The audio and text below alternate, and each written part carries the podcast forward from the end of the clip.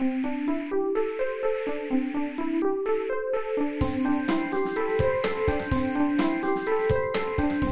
速中文，Slow Chinese。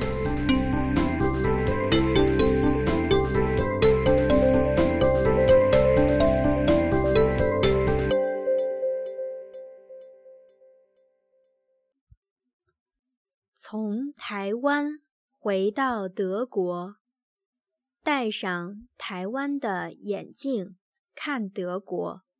下，虽然德国人比台湾人冷淡，可我还是很高兴，终于回国了。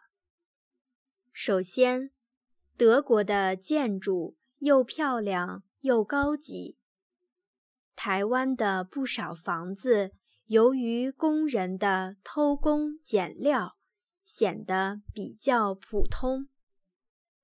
其次，德国人的礼貌没有台湾人那么夸张。比如，台湾服务员上菜时会说“谢谢”。当你向台湾人问路的时候，有的人帮你指路之后，还会跟你说谢谢。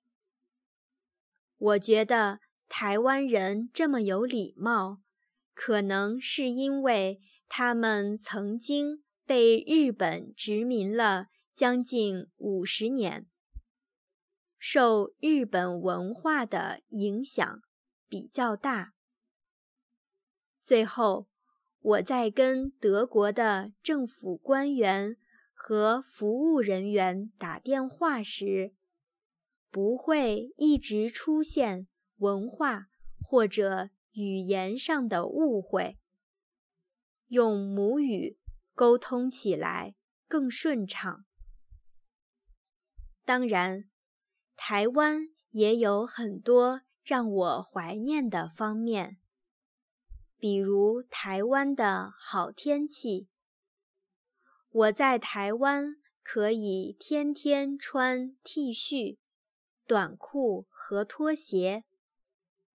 德国的秋天和冬天很冷，必须要裹得像粽子一样才行。其次，台湾菜又便宜又好吃，选择。也五花八门，有牛肉面、油条、饭团、豆腐、豆浆、豆花、宫保鸡丁等等。想到这些，我的口水都要流下来了。另外，中国人会经常送我美食，表达友好，这让我觉得。特别温暖。跟台湾比起来，德国的料理可以说还在发展中国家的水平。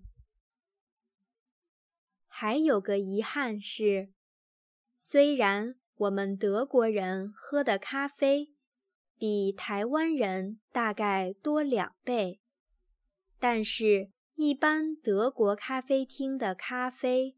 太难喝了。台湾老板一般都会仔细考量咖啡豆和咖啡机的品质，研究冲泡咖啡的方式。我在法兰克福机场点咖啡，服务生不小心把咖啡过滤器丢在了垃圾桶。他居然拿出来继续用这个过滤器帮我泡咖啡。在台湾，如果老板发现这种事情的话，很快这个服务员就会被开除了。以上两篇文章是德国朋友 Nicholas 给慢速中文的投稿。希望大家喜欢他的文章。如果你也有在中国居住生活的经历，也十分欢迎留言与我们分享你的感受。